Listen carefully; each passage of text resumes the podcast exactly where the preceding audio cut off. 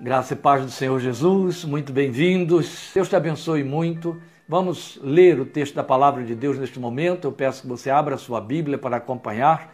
Segundo Samuel, capítulo 7, versículos 18 a 29. Este é um texto que registra uma oração especial de Davi, uma oração bem singular de Davi. Por que, que eu chamo de oração bem singular de Davi? Porque você conhece um número muito grande de orações de Davi registradas nos Salmos. Inclusive, o primeiro dos Salmos que ficou registrado foi uma oração de Davi que nós temos no livro das Crônicas. Mas esta oração de Davi não está nos Salmos. Esta é uma oração tão particular, tão pessoal, tão singular, tão fruto da sua intimidade com Deus, do seu contato particular e pessoal com Deus, que ela não foi para os Salmos. Foi registrada aqui pelo escritor bíblico, mas não foi para os Salmos. Então, ela tem algo de especial para nós, especialmente o momento em que Davi viveu a experiência desta palavra. Eu vou lê-la, vou fazer um introito, depois estarei fazendo a exposição do tema, qual o seu legado? É uma pergunta que eu estou é, compartilhando com você em cima deste texto. Eu acho que é bem pertinente para o fato de que ainda estamos no primeiro mês do ano, e então isso ainda nos ajuda a incluir dentro de nossas perspectivas programáticas, perspectivas de sonhos e de desejos para este ano de 2022, esta proposta que o tema nos traz. Qual o seu legado? Depois, então, da nossa é, leitura, estaremos meditando na palavra e, ao término de tudo, orando, como já dissemos. Então, por favor, me acompanhe na leitura de 2 Samuel 7, 18 a 29. Então o rei Davi entrou no tabernáculo, assentou-se diante do Senhor e orou: Quem sou eu, ó soberano Senhor? E o que é a minha família para que me trouxesses a este ponto? E como se isso não bastasse para ti, ó soberano Senhor, também falaste sobre o futuro da família deste teu servo. É assim que procedes com os homens, ó soberano Senhor. Que mais Davi poderá dizer-te? Tu conheces o teu servo, ó soberano Senhor. Por amor de tua palavra e de acordo com tua vontade, realizaste este feito grandioso e o revelaste ao teu servo. Quão grande és tu, soberano Senhor! Não há ninguém como tu, nem há outro Deus além de ti, conforme tudo que sabemos. E quem é como Israel, o teu povo, a única nação da terra que tu, ó Deus, resgataste para dela fazeres um povo para ti mesmo? E assim tornaste o teu nome famoso, realizaste grandes e impressionantes maravilhas ao expulsar nações e seus deuses de diante desta mesma nação que libertaste do Egito. Tu mesmo fizeste de Israel o teu povo particular para sempre, e tu, ó Senhor, te tornaste o seu Deus. Agora, Senhor Deus, confirma para sempre a promessa que fizeste a respeito deste teu servo e de sua descendência. Faze conforme prometeste, para que o teu nome seja engrandecido para sempre e os homens digam: O Senhor dos exércitos é o Deus de Israel. E a descendência de teu servo Davi se manterá firme diante de ti. Ó Senhor dos exércitos, Deus de Israel, tu mesmo revelaste a teu servo quando disseste: Estabelecerei uma dinastia para você. Por isso teu servo achou coragem para orar a ti. O soberano, ó soberano Senhor, tu és Deus. Tuas palavras são verdadeiras e tu fizeste essa boa promessa a teu servo. Agora, por tua bondade, abençoa a família de teu servo, para que ela continue para sempre na tua presença. Tu, ó soberano Senhor, o prometeste, e abençoada por ti, bendita será para sempre a família de teu servo. Ou como dizem as antigas versões, aquilo que tu abençoares, abençoado será para sempre.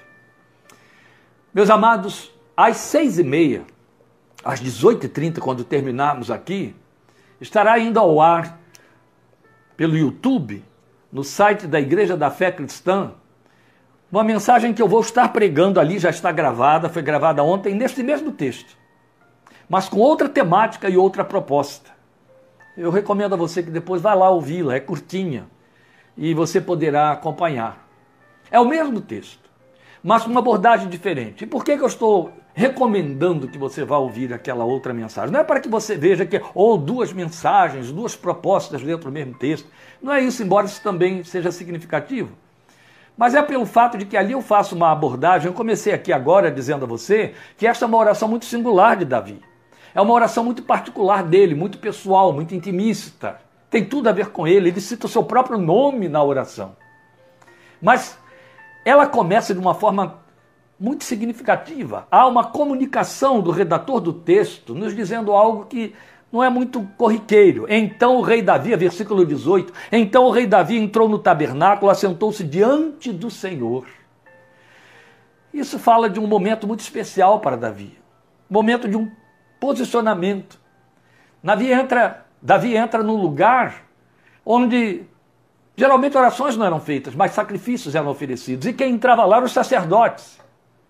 Davi não entrou no Santo dos Santos para poder dizer: Estou diante do Senhor que era um lugar reservado só ao sumo sacerdote uma vez por ano, com sangue nas mãos, para oferecer um sacrifício a favor do perdão, pelo perdão de toda a nação. Ele não era sacerdote. Davi talvez tenha entrado aí no átrio dos homens, mas o fato de que ele chegou ali foi suficiente, dado o propósito do seu coração, para o escritor do texto dizer que ele se assentou diante do Senhor. Interessante, porque o texto não diz que ele se ajoelhou, o texto não diz que ele pôs o rosto no chão, o texto não diz que ele ficou de pé, diz que ele se assentou. Mas ao se assentar, se assentou diante do Senhor. O que Davi foi fazer foi ter um momento todo especial dele com Deus, bem intimista, e ficar muito à vontade na presença de Deus para tratar do que tinha de tratar. O texto que nós temos aqui é uma oração que emerge como resposta de Davi à comunicação que o profeta Natan fez a ele de uma promessa de Deus. Deus lhe prometeu continuidade da sua casa, uma dinastia. Você pode ver isso a partir do versículo 5, aí do mesmo capítulo que eu não li, mas que está aí, com essa narrativa. Ou até antes, desde o início do capítulo. O que eu quero salientar aqui para você é o fato de que na leitura que acabamos de fazer, você talvez não tenha percebido, mas é bom que você perceba, de que há alguns advérbios que se tornam repetitivos dentro do texto. Sempre, para sempre, depois de mim, posteridade. Esta é a marca da, da, da, do discurso de Davi para Deus em oração. Davi está pensando em aquilo que virá depois. O que será depois de mim? Aliás, o registro deste, desta oração, a causa desta oração é o que virá depois. Oh, meus irmãos, como isso é importante. Davi está falando com um Deus que fez o seu nome grande através de um povo que levantou, e cada um com quem ele tratou no meio deste povo, ele registrou como continuidade da sua proposta, porque ele é um Deus eterno, ele é um Deus que vai além, ele continua. Vamos lembrar que o seu título em Apocalipse, o mesmo título que Jesus recebeu, é primeiro e o último. Ele está sempre indo além, ele vai além de nós, ele é eterno. Ele veio antes e continuará depois. Mas é muito interessante porque o depois significa depois da nossa saída desta história. Mas a gente não sai da presença de Deus, pelo contrário, até a nossa é, piedade evangélica em cima da promessa nos leva a dizer estamos foi para a presença do Senhor, estamos na presença do Senhor, sim, há uma continuidade. Mas o Deus que nos chama e a quem servimos, ele não se ocupa, não reduz, não minimiza o seu trato conosco aos anos da vida que nós temos para que acabe conosco, acabe conosco essa experiência na sepultura. Não, não, não. Vamos lembrar que ele se proclama como Deus de Abraão, de Isaac e de Jacó. Você vai encontrar essa referência sendo feita por Jesus mais de dois mil anos passados daqueles heróis com quem Deus tratou. 1.500 anos depois de. Dois mil anos, 1.900 anos por baixo, depois de Abraão, Jesus está dizendo que Deus se evoca como Deus de Abraão, Deus de Isaac e Deus de Jacó. No trato de Deus comigo e com você, geralmente nós estamos muito aferrados a uma contemporaneidade, a uma manifestação que cessa corre em função da nossa vida e cessa aqui mesmo. Esse empobrecimento de visão não faz parte da realidade de Deus para conosco. O trato de Deus conosco leva em conta um semear que tem de ficar para depois ir além. Em outras palavras, o que nós estamos dizendo, e essa era a preocupação de Davi, ela tem de ser pauta de preocupação e motivo de nossa oração, de nos assentarmos diante de Deus de igual maneira, em nosso coração, era o que eu vou deixar para depois. O que está sendo construído entre mim e Deus vai ficar apagado, vai virar esquecimento quando eu não estiver mais aqui. Não é só. Quando eu semeio na minha fé, eu não sei quantos anos eu ainda vou viver além da minha semeadura ou sementeira. Eu tenho de semear a bucha para continuar colhendo depois. Já me escandalizei quando ouvi crente maduro uma certa vez dizer: Ah, mas aí depois que eu parti, eu não estou nem aí para o que há de acontecer, porque cada um que dê conta de si mesmo se referindo à sua própria família. Isso é uma blasfêmia, isso é uma. É algo que não, não, não tem a ver com a moral do evangelho. Porque os ímpios, os homens do mundo, se preocupam com a sua posteridade, com a sua prole. Em construir para que eles vivenciem edifiquem, ainda que venham a depedrar tudo. Também conheço pessoas aí de herança evangélica que depedrou em meses o que seus parentes construíram durante 50 anos. Existe tudo isso. Isso tem a ver com conteúdos, tem a ver com visão da vida, mas a fé, a fé ela tem de construir um patrimônio que prevaleça. Então esse nosso tema, ele está comprometido com aquela palavra registrada em Hebreus 11:4, quando o texto de Hebreus falando sobre a fé toma Abel e a fé que ele teve como referência para dizer que depois de morto a sua fé ainda fala. Pela fé, Abel ofereceu a Deus um sacrifício superior ao de Caim. É assim que o texto diz. Pela fé ele foi reconhecido como justo quando Deus aprovou as suas ofertas. Ainda que esteja morto, diz a sua versão, a minha diz, embora esteja morto, por meio da fé ainda fala. Oh, meus amados. É disso que estamos falando. Era esta preocupação que estava no coração de Davi. Até onde vai a minha fé semeada e a fé que Deus semeou no meu coração? O que eu fiz com ela? Ela desaparece no meu túmulo? Ou ela vai deixar herdeiros? E vai marcar os herdeiros. Quem priva de mais intimidade comigo, conhece essa minha linguagem, sabe que eu digo sempre, a minha oração contínua diante de Deus. Estive sempre preocupado e continuo preocupado com o legado de fé que vou deixar. Virão netos. Os crentes que conviveram comigo continuarão aí. E se existe uma coisa que eu gostaria de tomar conhecimento no céu, na presença do meu Senhor, é que a minha fé continuou produzindo frutos, evocando benditas memórias, aproximando gente de Deus. A história de Davi, meus queridos, resumida nesta oração, ela ilustra o relato de Hebreus que nós estamos tomando como proposta acessível a todos nós. Porque, como pessoa, como indivíduo, Davi atravessou e ainda atravessa milênios, geração após geração, com a influência da sua fé no Deus eterno.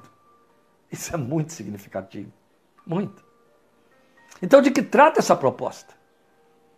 Daquilo mesmo que tem a ver com a natureza de Deus. Posteridade. Ele é o Deus que continua depois. E aí vai na contramão do egoísmo e do imediatismo que caracteriza grande número de pessoas neste mundo. Porque, na verdade, vai para além de pensarmos no nosso momento imediato, do nosso próprio umbigo, com toda certeza.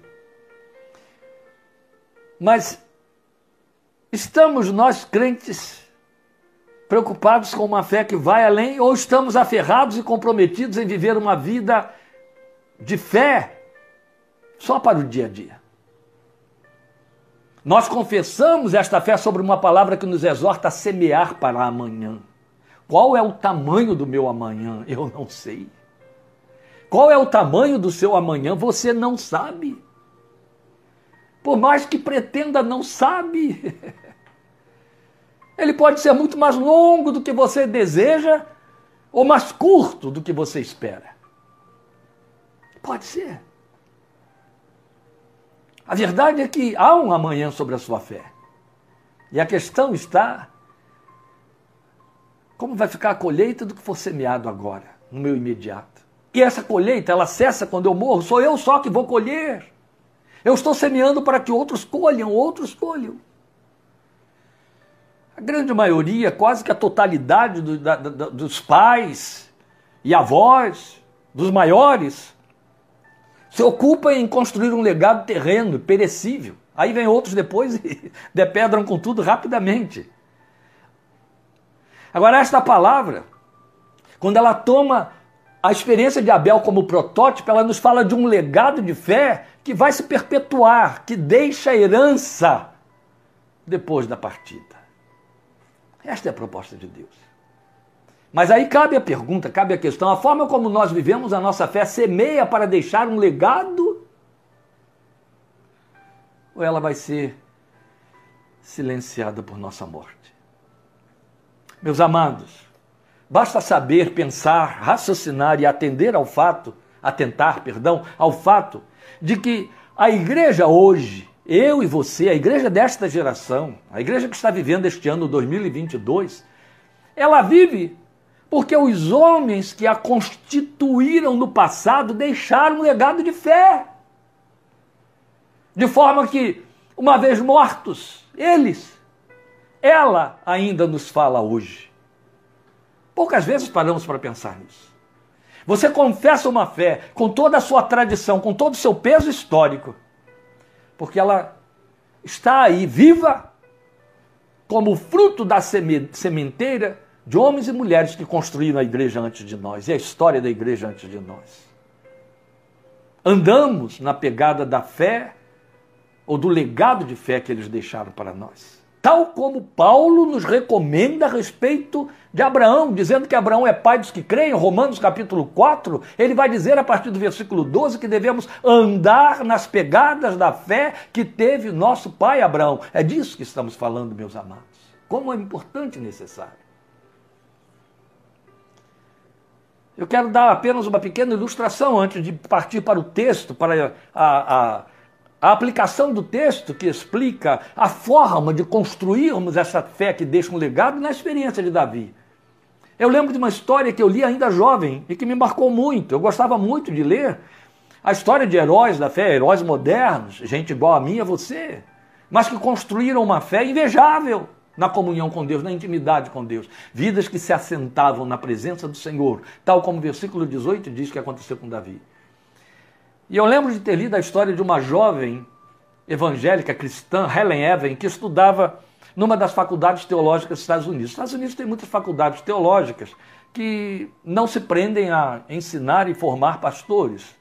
Elas têm formação teológica, elas têm um norte teológico, mas elas são abertas para diversos outros cursos e cursos seculares.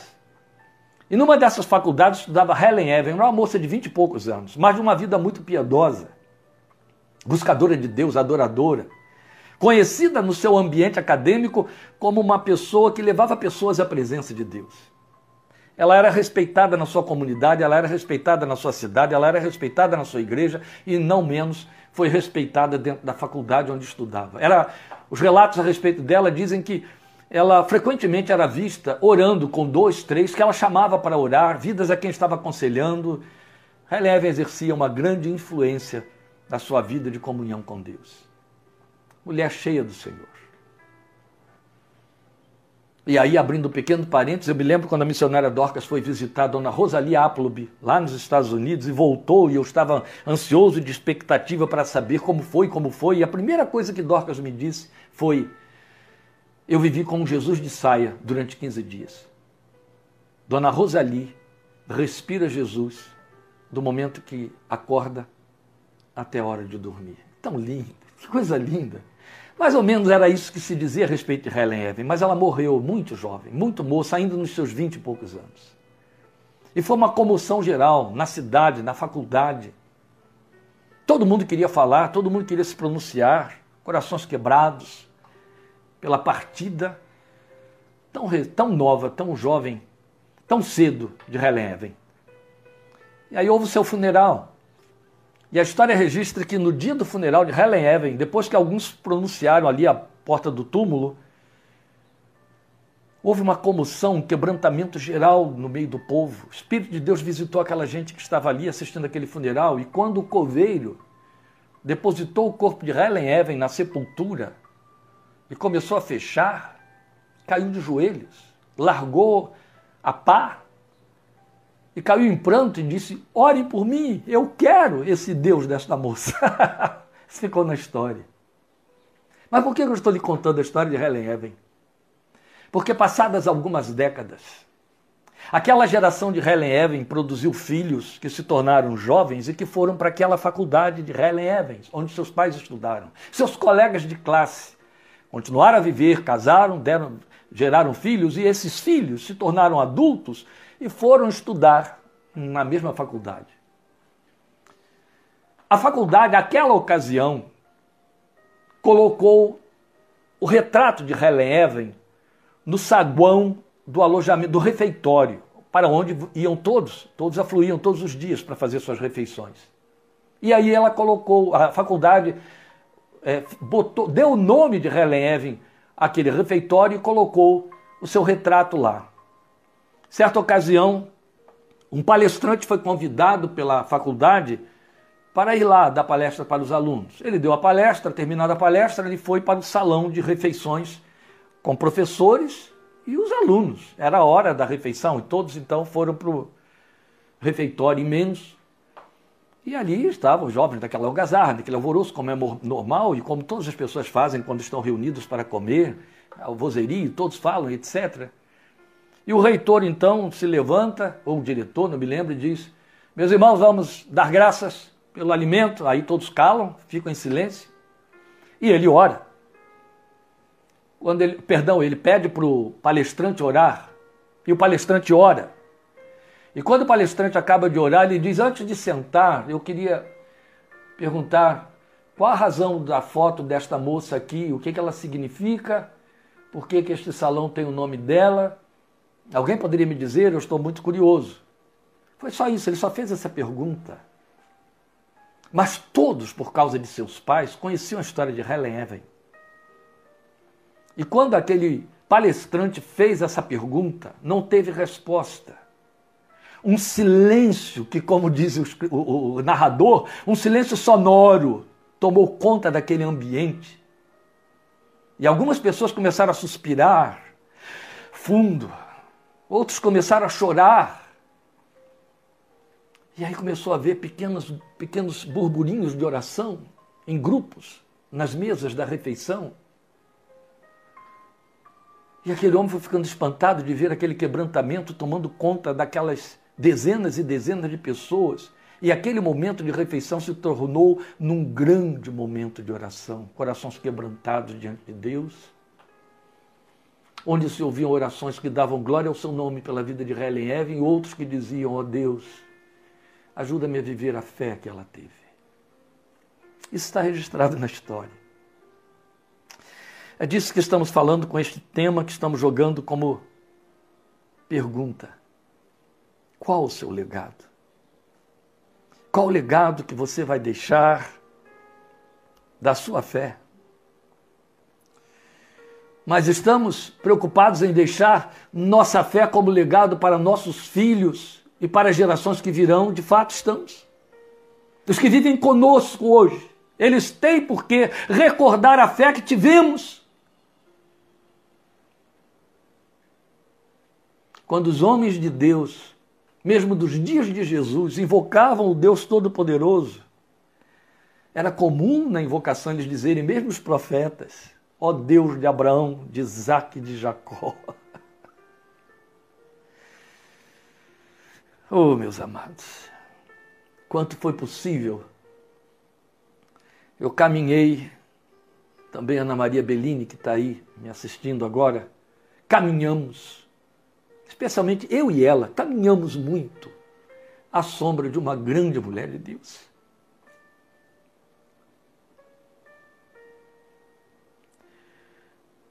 pelo fato de estar do lado de cá, da serra, eu tive o privilégio de conviver com ela até o seu último momento, o que não foi possível a Ana Maria, morando lá do outro lado, no Rio de Janeiro.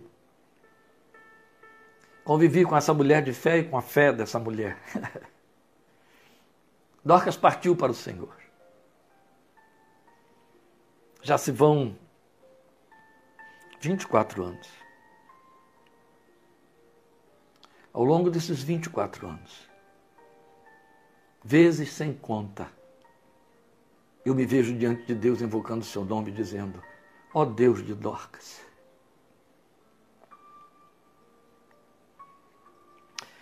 Davi assinala na sua oração os princípios que regem a construção desse legado.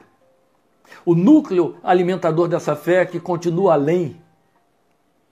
E então nós devemos aprender com ele. Qual é a primeira coisa que a gente pode aprender com Davi como núcleo sustentador dessa fé que prevalece, que deixa filhos, que faz herdeiros? Davi assume um posicionamento de fé na pessoa de Deus. Parece que eu estou caindo em lugar comum ao dizer isso, não estou não. Você pode ver isso aí nos versículos 22 a 24, eu vou ter de lê-los. Quão grande és tu, ó soberano Senhor! Não há ninguém como tu, nem há outro Deus além de ti, conforme tudo que sabemos. E quem é como Israel, o teu povo, a única nação da terra que tu, ó Deus, resgataste para dela fazeres um povo para ti mesmo. E assim tornaste o teu nome famoso. Realizaste grandes e impressionantes maravilhas ao expulsar nações e seus deuses de diante desta mesma nação que libertaste do Egito. Tu mesmo fizeste de Israel o teu povo particular para sempre e tu, ó Senhor, te tornaste o seu Deus. Não há nada de lugar comum aqui, não há nada. O que é isso que estamos considerando? Por que, é que nós estamos dizendo que Davi se posiciona ou posicionou a sua fé na pessoa de Deus? Meus irmãos, se existe um momento em que isso precisa ser dito, é nesta geração de crentes. Temos vivido o que eu chamaria de um fenômeno, fenômeno negativo, fenômeno que a gente gostaria que nunca tivesse acontecido, mas não deixa de ser fenômeno, porque ele vem sem razão e em vários arraiais evangélicos, de crentes que têm uma busca de Deus voltada para um culto, voltada para um momento de serviço. E então creem em Deus e aprendem de Deus a respeito de letras de cânticos, a respeito de textos isolados, verbetes da Bíblia ou do evangeliquez. Mas pouco ou nada sabem do Deus da revelação. Pouco ou nada sabem da história de Deus com seu povo e com os homens, da pessoa de Deus, de quem Deus é. Porque os olhos estão afissurados em olhar para o que é possível Deus fazer, e é isso, e para isso que são instigados pelos púlpitos de hoje. Crentes que têm uma fé superficial porque creem na superfície de Deus e não nas profundidades. De que Paulo fala em Romanos capítulo 11. Ó, oh, profundidade das riquezas, tanto da sabedoria quanto do conhecimento de Deus. A fé só é fé quando ela conhece Deus. Eu não posso confiar em quem eu não conheça de fato. Não é aquele a quem a cujo respeito ouvi falar, mas que eu conheço de fato. É preciso conhecê-lo, e é aqui que ele se dá a conhecer. É aqui, na revelação desta palavra, como vou provar mais uma vez daqui a pouco. Então, quando Davi o evoca, Davi o evoca com a consciência que tem de quem ele é, do que ele fez, de como realizou, como ele fez o seu nome, por que fez o seu nome e de que maneira construiu.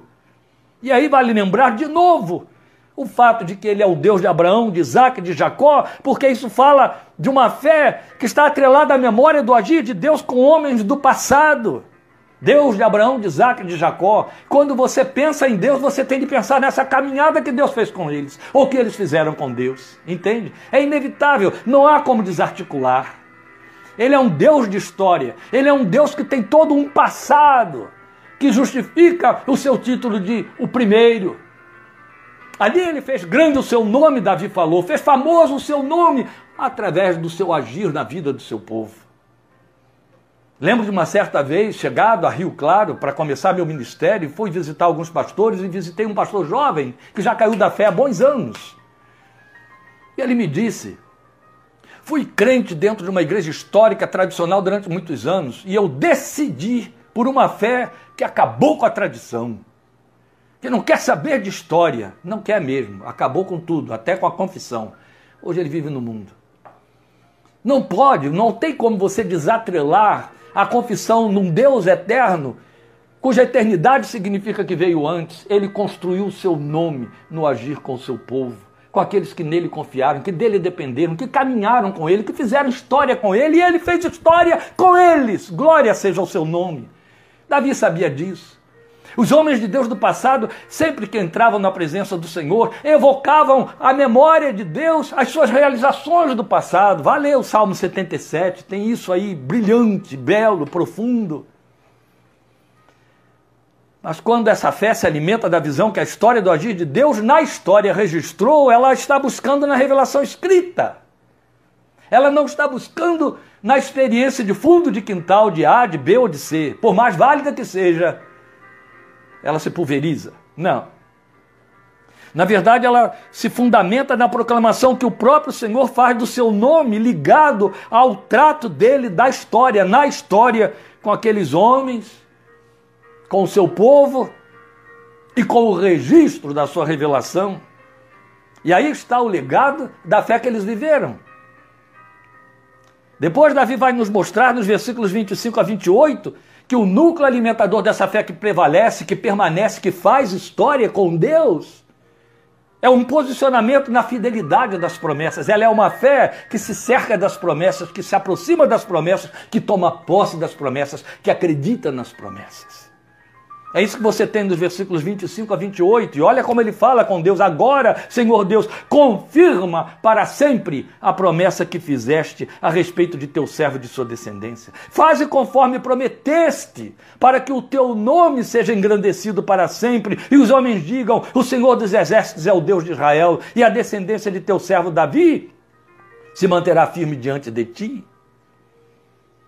Ó Senhor dos exércitos, Deus de Israel, Tu mesmo revelaste a teu servo quando disseste: Estabelecerei uma dinastia para você. Por isso teu servo achou coragem para orar a ti. Ó soberano Senhor, tu és Deus. Tuas palavras são verdadeiras e tu fizeste essa boa promessa a teu servo. Percebe aí? Uma fé que se baseia na promessa. Você sabe que é exatamente isso de que nos fala Paulo. Veremos dentro de algumas semanas, no estudo da carta aos Efésios, capítulo 2, Paulo vai dizer nos versículos 11 e 12 que houve um tempo em que nós, como todos os outros pagãos, estávamos sem Deus no mundo porque estávamos sem Cristo. Estávamos longe. E de que estávamos longe, ele diz ali em Efésios 2? Estávamos longe da, da aliança das promessas. Éramos estrangeiros para com as promessas. O que, é que ele quer dizer? Não alcançávamos o significado e o sentido da promessa de Deus, nada entendíamos. Era outro idioma, outra linguagem. Não falávamos esse idioma, estávamos longe. O Espírito que interpreta esse idioma não morava em nós, não habitava conosco, entende? Então não podíamos entender da promessa. E se eu não posso entender da promessa, eu não tenho como alimentar minha fé. E se eu não tenho como alimentar minha fé, a confiança esboroa, vai por terra, não prevalece. Então Paulo nos diz ali em Efésios capítulo 2 que agora estando em Cristo, não somos mais estrangeiros às promessas e à aliança das promessas. O que ele quer dizer? Agora eu posso compreender as promessas, é mais. Agora eu posso entender que a promessa é para mim, que eu posso particularizá-la, individualizá-la e tomar posse dela pela fé. Pedro fala nisso. Todas quantas são as promessas de Deus, tem nele o sim e o amém elas se firmam nele, jamais cairão. É disso que Davi está tratando, era disso que cogitava a sua fé. Ele olha para a promessa, ele vê o Deus das promessas, ele diz: Eu creio porque o Senhor não pode mentir. Eu vou citar daqui a pouco Balaão, mas eu já quero adiantar, mesmo porque se eu não citar, já ficou citado. Balaão foi contratado por Balac, rei do, de um povo inimigo do povo de Deus, para amaldiçoar o povo de Deus. E lá foi Balaão, falso profeta, feiticeiro da fé, todo entusiasmado para faturar e cumprir a proposta supersticiosa de Balaque. Mas quando ele chega diante do povo que está acampado no vale, ele olha aquela multidão de gente, o Espírito de Deus bloqueia a mente e o coração do falso profeta. E ele não consegue amaldiçoar o povo de Deus. Por mais que Balaque insista, e quando ele abre a boca, a maldição se transforma em bênção. Quando ele tenta amaldiçoar, a bênção vem. E ele se via abençoador, contrariando seu contratante, sem conseguir amaldiçoar o povo de Deus. A verdade é que Balaão chegou a uma conclusão no meio daquilo tudo. E a conclusão que Balaão chegou, a que Davi também chegou, e Davi chegou com outras palavras, você vai ver aí daqui a pouco, mais uma vez, eu vou citar o versículo 29, aquilo que tu abençoaste, abençoado está. Balaão disse, eu não posso amaldiçoar o que Deus abençoou. não foi só o que Balaão concluiu e entendeu. Ao constatar a fidelidade de Deus para com seu povo, Balaão concluiu de forma irretocável que Deus não era homem para mentir, porque se ele prometeu, era certo que ele o faria. Só o Espírito de Deus poderia ter posto isso no coração de Balaão. Balaão não tomou conhecimento das promessas que Deus fez para com aquele povo, mas quando ele viu o povo, ele entendeu. Isso aqui é fruto de alguma promessa que Deus cumpriu. Depois você vai ter o autor de Hebreus dizendo que o Senhor jurou por si mesmo e, por conta do juramento e da promessa, ele não pode mentir. Deus não é o homem para mentir. Quando nós cremos na promessa, não importa se um anjo se materializar diante de nós para tentar anulá-la, que isso perde seu valor e sentido. Deus tem um compromisso com a sua promessa, compromisso de cumpri-la. A fé que se robustece, a fé que vai além, a que descansa na promessa. Meu Deus, quantos anos Abraão teve que esperar o cumprimento da promessa? Quantos deboches deve ter sofrido, até mesmo no meio do seu clã, do seu arraial? Porque já era velho demais quando a promessa veio e a promessa dizia: você vai gerar um filho da sua esposa legítima, não das concubinas. Mas a esposa legítima já era estéril antes de ficar velha. E agora lá estavam as duas coisas. E o texto de Hebreus, capítulo, de Romanos capítulo 4, detalhadamente conta para nós que o envelhecimento foi tendo seu curso, não freou. Não foi a partir do momento em que Deus fez a promessa para Abraão, receba isso profeticamente em nome de Jesus. Não foi a partir do momento em que Deus fez a promessa de, de para Abraão que o tempo interrompeu o curso da sua deterioração. Não, ele continuou inexoravelmente fazendo o seu trabalho de desgaste, de envelhecimento, de engelhamento, de desacreditar. Mas o texto de Romanos 4 nos informa que Abraão esperou contra a esperança, e a razão porque Abraão esperou contra a esperança, o texto diz, é porque ele estava muito certo de que aquele que prometeu era poderoso para cumprir. Aleluia! Ele não mente nunca. A fé que se robustece e prevalece é aquela que descansa na promessa. Nós precisamos nutrir, alimentar e alimentar uma fé que vai para além da nossa temporaneidade, do nosso imediatismo, meus amados. Pensamos em construir muitas coisas para nossos olhos verem, porque queremos muito dar visibilidade à nossa fé. Mas existe uma coisa chamada posteridade. E muitas das promessas que Deus lhe faz poderão se cumprir na sua posteridade. E quando eu falo de posteridade, eu não me refiro apenas àqueles que nascem dos seus lombos, mas àqueles que podem estar convivendo com você. Eu passei por uma experiência quando pastor aí em Niterói, no Rio de Janeiro, que foi muito marcante para mim. Muito marcante. Eu era pastor de uma igreja jovem, uma igreja formada por 120 jovens, fora os adultos.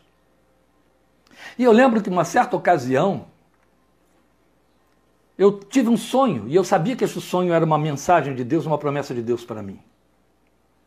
Nós morávamos, nós habitávamos, nós usávamos um prédio muito estreito, muito pequeno.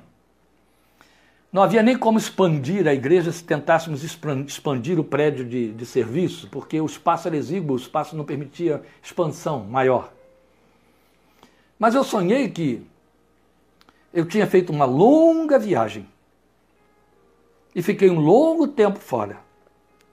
Mas ao voltar, tomei conhecimento de que os oficiais que ficaram lá me substituindo durante minha ausência haviam começado a construção de um grande templo.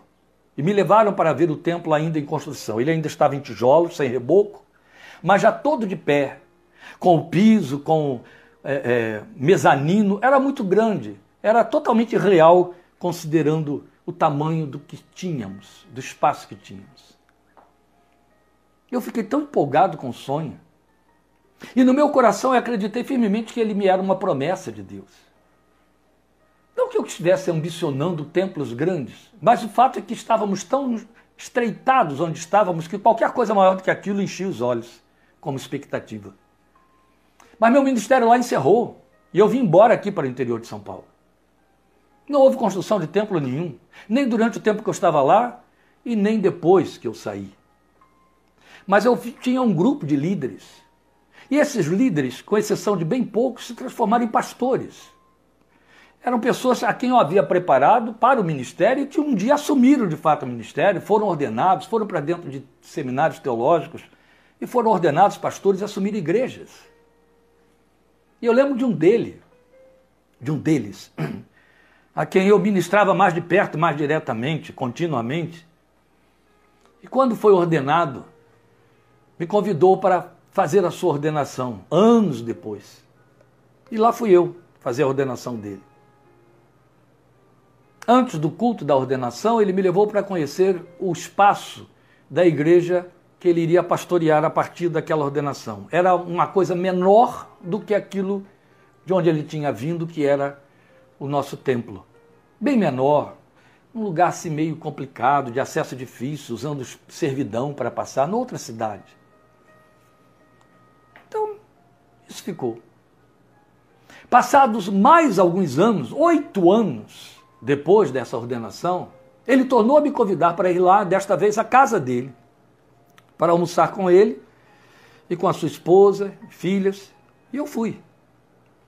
Terminado o almoço, ele disse: estamos construindo um templo novo, compramos um terreno bem longe daquele onde estamos nos reunindo e já vamos, a partir de semana que vem, reunir o povo neste novo lugar, ainda que esteja por acabar, mas já dá para abrigar o povo para a gente realizar os cultos. Queria mostrar a você. E foi me levar lá para ver. Quando ele abriu a porta de madeira, que era quase feita de tapume, porque ainda estava em construção, e eu entrei, Aí eu vi um templo imenso, alto, com mezaninhos saindo pelas laterais e lá nos fundos. Depois ele foi me mostrar a planta com detalhes. E eu fui tomado de um impacto muito grande, porque eu estava no salão em construção do meu sonho de tantos anos antes. Ali Deus me ensinou uma grande lição. Nem toda a promessa tem de se cumprir em você e através de você de forma direta. Ele é o Deus que vai além. e ele transfere, transfere e continua. De certa forma, ele cumpriu a promessa que me deu através do ministério daquele irmão cujo ministério era filho do meu ministério. A fé contempla as promessas, o Deus das promessas, e deposita esperança nelas. E busca essas promessas na revelação da palavra escrita, na palavra de Deus, na palavra que ele empenhou e aí vejam, por confiar na fidelidade de quem prometeu, Davi nos revela um segredo que está aí no versículo 27. Eu não sei como está na sua versão, mas sei muito bem como está na minha, que eu vou tornar ali. Ele diz: Ó Senhor dos exércitos, Deus de Israel, tu mesmo revelaste a teu servo quando disseste: Estabelecerei uma dinastia para você. Por isso teu servo achou coragem para orar a ti que Davi está dizendo é: meu Deus, eu me tornei ousado para orar a Ti em cima da promessa, porque o Senhor prometeu, eu fiquei ousado, Deus. Ele não está dizendo abusado. Eu não estou fazendo exigências a Deus. Ele diz: adquiri coragem, meu Deus, adquiri coragem para chegar diante de Ti e reivindicar o cumprimento da promessa. Não é abuso nem pretensão. Ele está nos descortinando o glorioso segredo de que confiar na promessa te dá coragem para estar na presença de Deus e criar uma fé corajosa, uma fé que ousa, uma fé que vai além, uma fé que corre. E essa fé prevalece para além de você. Segundo a palavra que Deus deu a respeito de Abel, ela vai continuar correndo e falando depois que você não mais estiver aí. Em último lugar, no versículo 29, Davi vai nos descortinar ainda um outro segredo ele vai mostrar que essa fé robusta que prevalece está posicionada na vontade de Deus. Como isso é bonito! Aqui nós temos um binômio da direção que a fé investe, ou onde ela investe, o poder e a vontade de Deus. Ah, se existe uma coisa, já que ele está inclusive chamando Deus o tempo todo pelo título de soberano, soberano, que a fé não pode dispensar, é a soberania de Deus. E aí ele vai mostrar no versículo 29 que a sua fé estava posicionada na vontade de Deus, é o que ele diz aí. Agora, por tua bondade, abençoa a família de teu servo, para que ela continue para sempre na tua presença. A fé crê numa bênção que é sempre fruto da bondade de Deus para conosco. Ao aprovar e ver de quanto o Senhor é bom, a Bíblia diz. Jesus disse: Deus é bom e Ele é bom.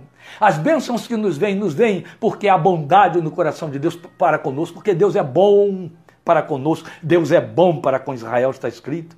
Por tua bondade, abençoa a família de teu servo, para que ela continue para sempre na tua presença. Tu, ó soberano Senhor, o prometeste, e abençoada por ti Bendita será para sempre a família de teu servo. Poder e vontade. Ele acredita na vontade que emerge da bondade de Deus, mas ele acredita também no poder que faz essa bondade se realizar, acontecer. Por isso que ele diz: quando tu abençoas, abençoado está. Foi a experiência de Balaão, foi a grande decepção para Balaque. Eu não consigo, Balaão, a Balaque, amaldiçoar esse povo, porque aquilo que Deus abençoou, abençoado está para sempre. Aleluia. Glória seja o seu nome. Quando nós cremos que Ele é poderoso para abençoar, nós cremos que Ele cumpre nossa esperança de bênção, meus amados. Foi o que sustentou a fé no coração de Abraão, foi o que sustentou a fé no coração de Paulo, que vai escrever para Timóteo no final dos seus dias, dizendo: Eu sei em quem tenho crido e estou certo de que Ele é poderoso para guardar o meu tesouro até o dia final. Aleluia. Nós não devemos pensar na fé como recurso para efeito imediato. Porque fé traduz confiança, amados.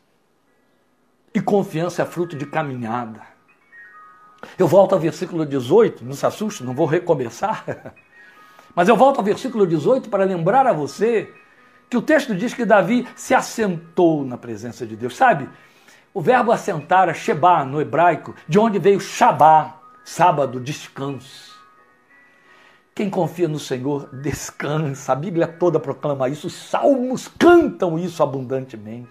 Os que confiam no Senhor descansam. Vá ver o Salmo 34. Você espera, confia e descansa. E o descanso é a prova de que confia. Se assentou. Davi foi lá rogar o cumprimento das promessas, mas já estava descansado na fidelidade de Deus. Por isso se assentou na presença do Senhor, como o versículo 18 diz. Aleluia. Confiança é construída na caminhada da comunhão com Deus. Porque confia, a confissão não é fraca, com avanços e recuos que traduzem dúvida. Tiago diz que aquele que duvida não receberá do Senhor coisa alguma. Mas quando a nossa confiança se torna madura, quando ela se prende ao caráter de Deus e à fidelidade de Deus, a fé que vivemos nele nos marca Aí ela se torna norte, referência para os que virão depois, entende? Não é uma fé dúbia. Não é uma fé que nos faz claudicar e pensar, eu posso confiar mesmo. Ah, meu pai confiou, mas se deu mal. Não, não existe isso. Não é uma fé que vive verbalizando queixas, mas é uma fé adoradora. É uma fé semelhante à de Jó. Se recebe glória a ti, Deus, porque tu deste. Se não recebe glória a ti, Deus, porque não deste porque o que importa é ter o doador mais do que a sua doação. Essa fé que cresce na caminhada da comunhão e que confia, ela deixa rastros. Ela se assemelha ao que está dito no Salmo 84, 6. Passando pelo vale, vale árido, vale seco, fazem dele um manancial. Outros que virão depois se abeberão. Amém. Meu amado, Deus investiu na sua vida. Minha amada, Deus investiu na sua vida e te trouxe a fé em Cristo Jesus. Não é para que você seja sobrevivente pela fé. Não é para que você seja um sobrevivente na fé, mas para que você seja um condutor da fé um guia da fé, um construtor de fé no seio da sua família, no seio do, do, do seu, da sua comunhão, da sua comunidade, no entorno da sua vida. A favor dos que tratam com você, dos que convivem com você.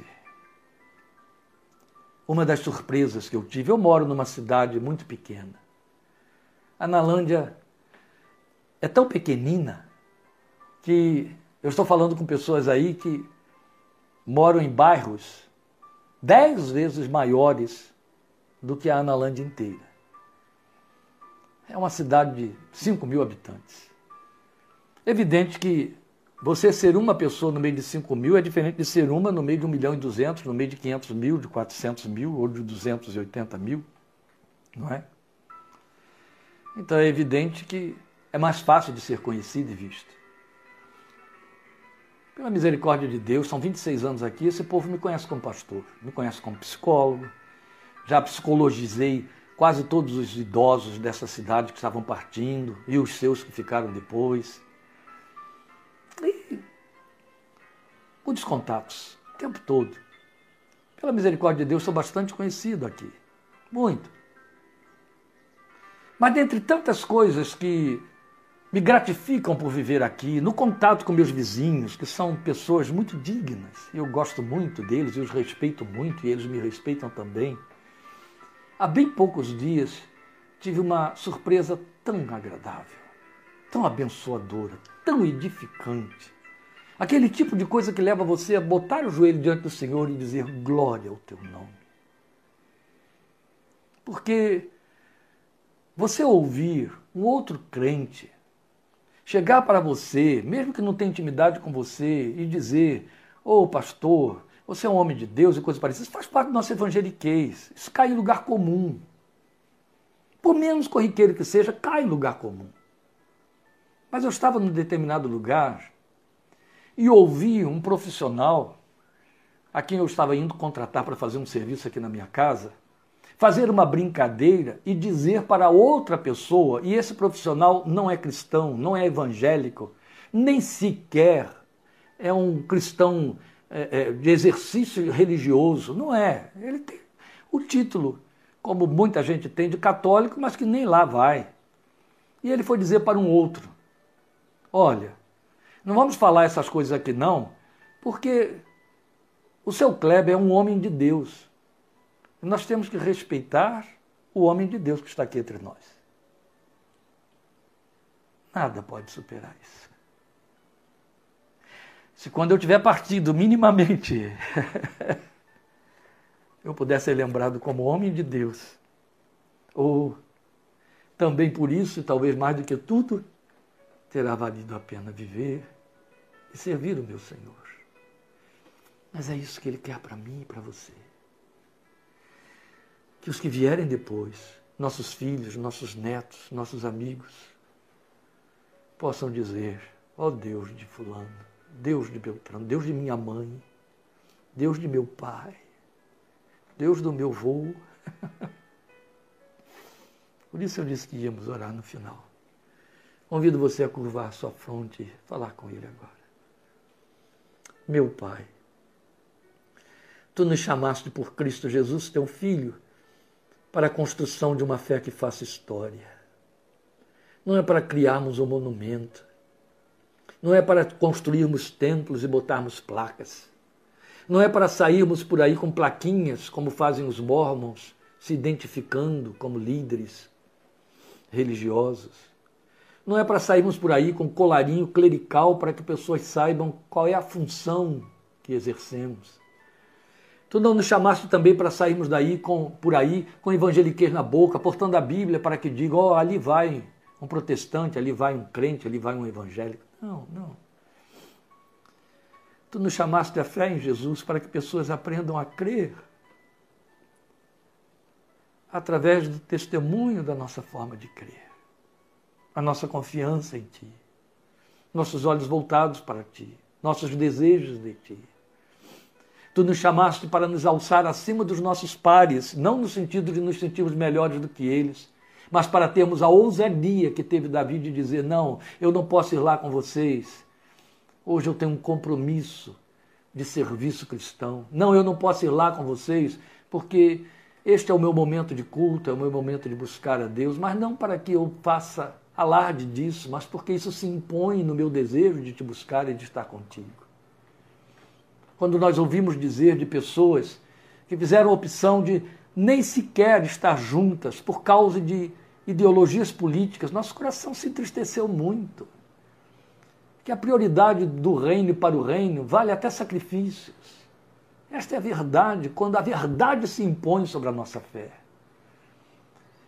Qual é o testemunho de fé que deixaremos depois que partirmos? De arroubos, meu Deus, de realizações, de atos culticos, de um milagre aqui e outro dez anos depois, ou de vários sucessos de milagres, porque eles todos sofrem cessação, cessação, mas tu nos chamaste para deixarmos o legado de uma fé que te enxerga, uma fé que confia, uma fé que se apaixona por ti. Uma fé que, se, que nos atrai para ti, que nos joga na tua presença, que nos leva a nos assentar diante do Senhor. Mesmo um Davi, com todos os encargos de um estadista daquele nível, este homem podia se assentar na presença do Senhor, isolar-se para estar ali e estar diante de ti, porque este era o lugar e o momento mais preferido e prioritário. Bendito Deus da nossa esperança. Qual é o legado que nós estamos deixando para os que virão depois? Qual é o legado para aqueles que estão nos cercando? Senhor, faze grande o teu nome na nossa vida, não por causa de realizações, mas pelas conquistas tuas, nos nossos desejos, nas nossas paixões, na nossa vontade, nos nossos sonhos, meu Deus. Sejam as tuas conquistas, fazendo grande o teu nome, como Davi disse que fizeste grande o teu nome no que realizaste na vida do teu povo. Seja para a glória de Cristo Jesus porque ele é o autor e consumador desta fé que não pode ser esquecida quando cessarmos a nossa vida. Mas ela há de continuar falando, este é o teu propósito, muito além de nós. Uma vez mortos, a fé que um dia habitou no nosso coração poderá ser perpetuada, é isso que tu queres, continuará falando através das vidas que te conheceram ou que se embeberam da realidade da tua verdade através da nossa fé. Permite que seja assim. Livra-nos da fé superficial. Livra-nos da fé claudicante.